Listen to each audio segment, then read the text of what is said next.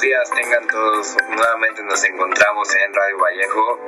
Les habla Víctor Manuel Sierra Zamora, me acompaña mi compañera Daniela Luna.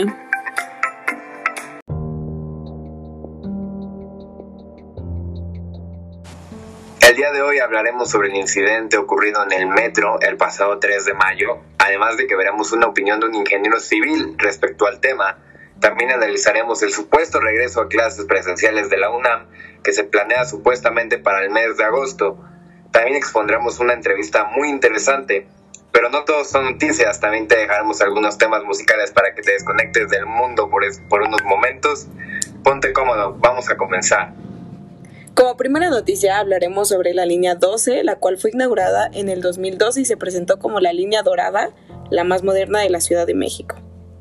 Tras nueve años de controversias, irregularidades y fallos, la línea colapsó en la capital mexicana, dejando decenas de muertos y heridos.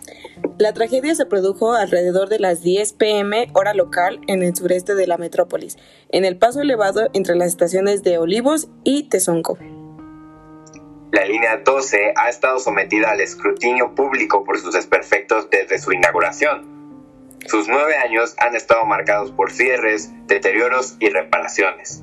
Un ingeniero civil sobre el accidente ocurrido en el metro de la línea 12 el pasado 3 de mayo, el ingeniero Eduardo Ramírez realizó un amplio estudio de la evidencia gráfica del antes y durante y después del colapso de una trave de la línea 12 del metro de la Ciudad de México.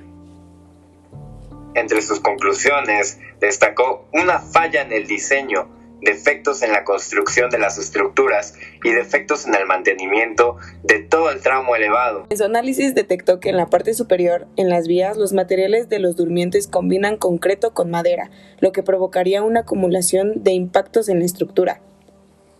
Explicó que la falla se da exactamente en la parte central de la estructura, y eso tiene explicaciones debido a las fallas en la construcción porque se dejaron ciertos elementos que forman un plano de falla perfecto. En ingeniería civil lo que se busca es evitar los planos de falla. Aquí se dejó un plano de falla perfecto y allí es donde se operó la falla sumada al precario del diseño y sumada a las fallas del mantenimiento que fueron golpeando la estructura continuamente hasta que colapsó. Destacó que en las fotografías de años previos de la parte inferior de la trave se evidencia una pieza de acero arqueada, conocido como diafragma, que contribuye a que se sostenga la trave, misma que de haberse reparado hubiera tenido el colapso. El ingeniero civil apuntó que otro elemento que pudo contribuir al colapso es que en esa zona conecta una de las vigas auxiliares que apoyan la vía.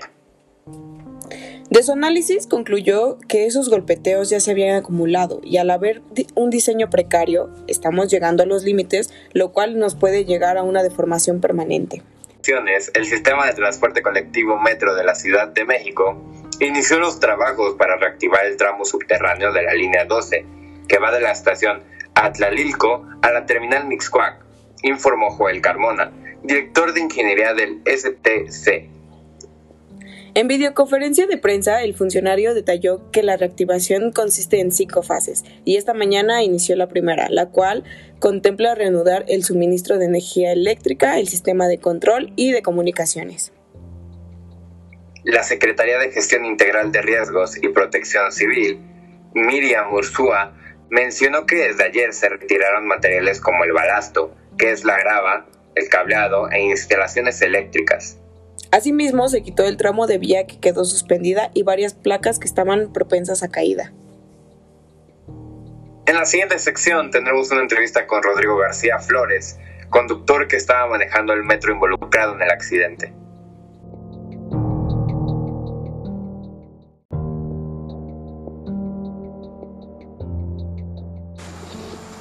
La entrevista va a ser dirigida por mi compañera Daniela Luna. Adelante compañera. Muchas gracias, Víctor. Y bueno, Rodrigo, buenas tardes. Gracias por tomarte el tiempo de venir a nuestro programa a contarnos tu experiencia. Entonces, díganos, ¿qué estaba haciendo a la hora del accidente? No, gracias a ustedes por invitarme.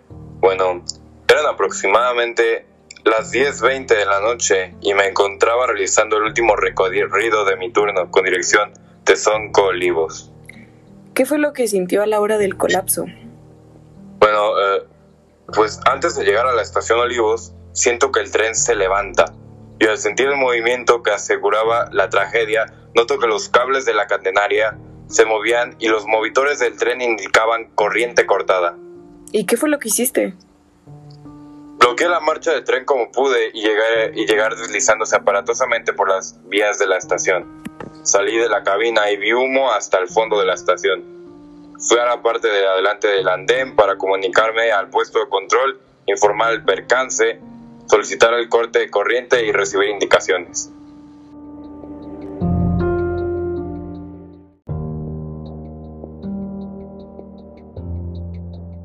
El jefe de estación me notificó que había ocurrido un descarrilamiento.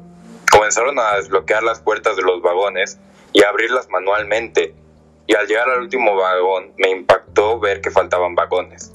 En ese momento me hice la pregunta, ¿y lo demás dónde quedó? Fue algo muy impresionante que la verdad no le deseo a nadie. Es algo pues, muy fuerte, muy duro. Y bueno, ¿qué pasó después del impacto? Me trasladé al último vagón, del que se desprendieron los dos que se precipitaron. Vi a tres personas inconscientes e incluso un miembro cercenado. En una parte había un brazo y me decía un poli, ¿qué hacemos con el brazo?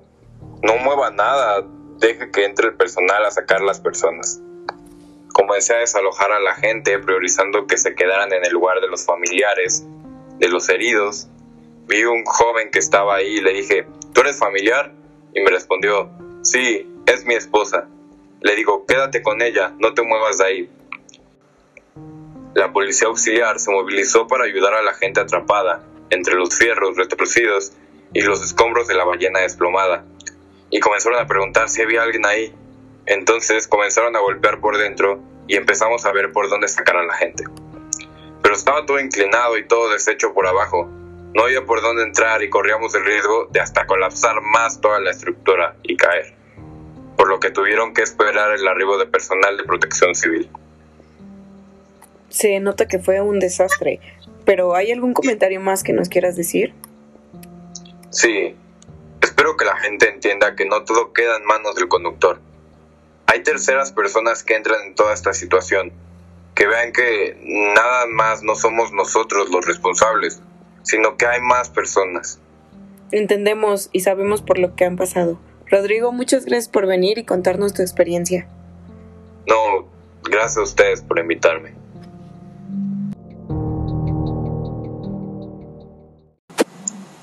Pasaremos con unos breves cortes comerciales. Nuevo Nice endiablado. En el infierno pingüino, los pingüinos de Bonais discuten cómo enchilar a México.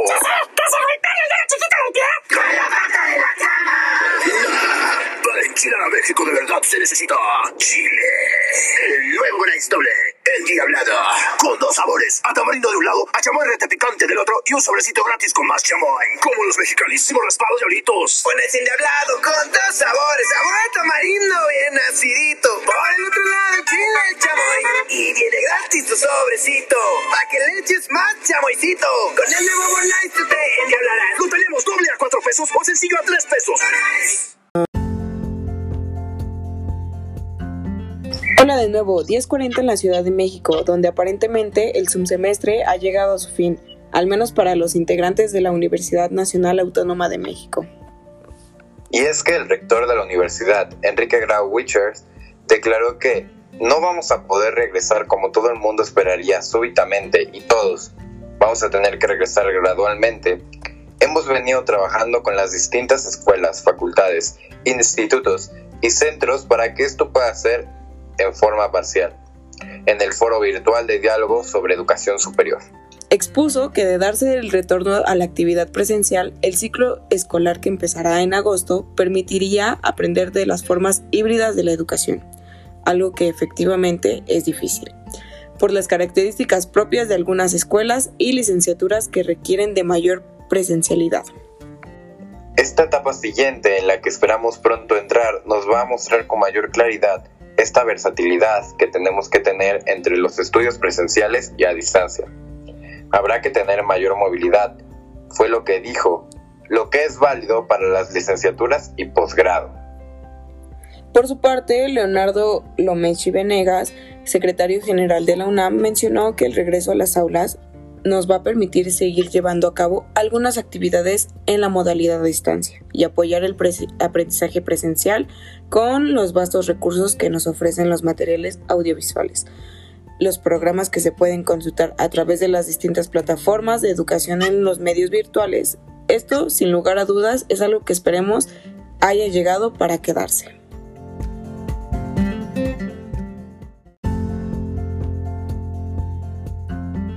Añadió que muchos docentes que no habían tenido la oportunidad de experimentar el gran potencial que nos ofrece la educación a distancia, hoy se han familiarizado con este medio y sin lugar a dudas, esto nos va a permitir en el futuro incorporar de manera mucho más intensa y creativa todo el gran acervo de material que existe en, en línea para poder apoyar la educación, aún regresando a actividades presenciales. Y es que sí, el subsemestre ha sido muy difícil, para todos, pero sin lugar a dudas es algo que tenemos que experimentar en algún punto y que nos ha facilitado ahorita en estos tiempos de pandemia el aprender.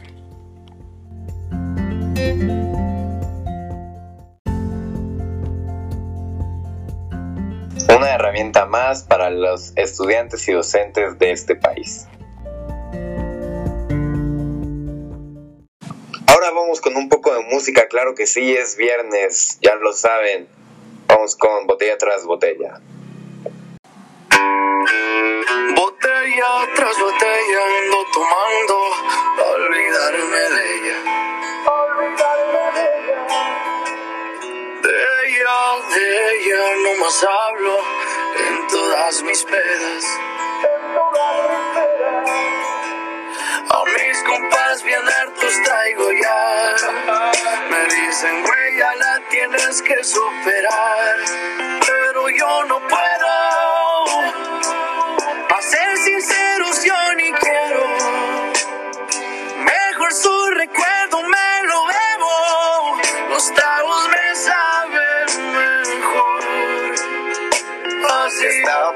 Llamarte, yo te miro por todas partes, pero ya no nos vemos, puede que lo olvidemos. Dos tragos y vuelvo a pensarte, me aferro, no quiero olvidarte. Sentimientos ajenos, los celos no son buenos. Y si me llamas, contesto, aunque nunca va a pasar eso. Ya mejor ni te molesto porque sé que vuelvo a joderlo. A huevo que vuelvo a joderlo. Y ahora que ando tomando bebida, me siento triste, ya va a amanecer. A veces borracho las penas se olvidan, pero nunca te dejé de querer. Fui mal partido, querida, todas mis pedas marcándote al cel. Te puse sal a la herida, como quisiera volver al ayer. Sentimental, yo me pongo, siempre me acuerdo de ti. Yo siempre me acuerdo de ti. Me agarra la de perseguido y hasta te escribí un CD. Y hasta te escribí un CD. Botella tras botella voy a tomarme pa' acordarme de ella. Pa' acordarme de ella. De ella, de ella estoy hablando como siempre en mis pedas. Como siempre en mis pedas. A mis compas bien hartos traigo ya. Me dicen, güey, ya la tienes que superar. Pero yo no puedo. A ser sinceros, yo ni quiero. Mejor su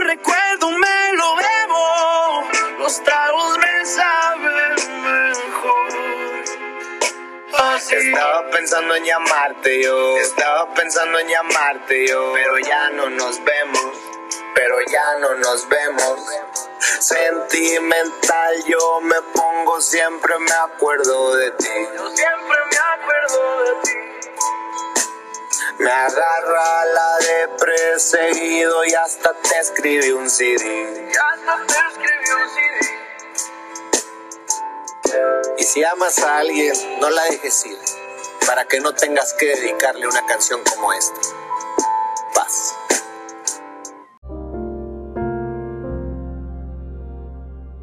Bueno, estamos regresando y bueno, para terminar, Víctor, hoy estamos despidiendo a nuestra generación 2018-2019 y sabemos que no es una despedida muy común. Nos hacen falta nuestros mariachis, nuestras risas, nuestro llanto, pero pues también no fueron semestres comunes. Pero con una profunda felicidad les damos las gracias y les aplaudimos que hayan finalizado con éxito esta etapa de su vida. Sí, así es. Toca despedirse de esta grandiosa institución que nos ha dado tanto. Sin embargo, una parte de esta siempre se va a quedar con nosotros en nuestro ser. A todos los egresados les deseamos muchísima suerte y una próspera vida. A nuestros oyentes les dejamos un pequeño fragmento para que vuelvan sus recuerdos de todos los sentimientos que esta pequeña pero gran institución nos hizo vivir.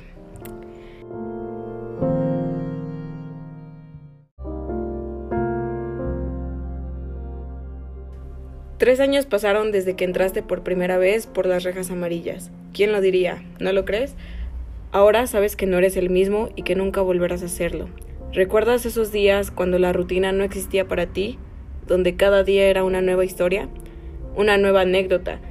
La primera chica o chico que te gustó, la primera vez que compraste un cigarro suelto, cuando fuiste a los videojuegos que estaban a la vuelta, los primeros amigos, de esos que seguramente te acordarás toda una vida.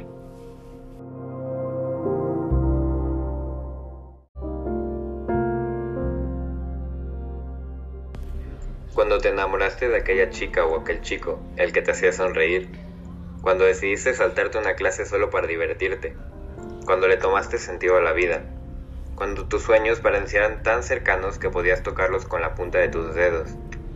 Cuando recorriste esos pasillos llenos de historias, de lágrimas, de risas.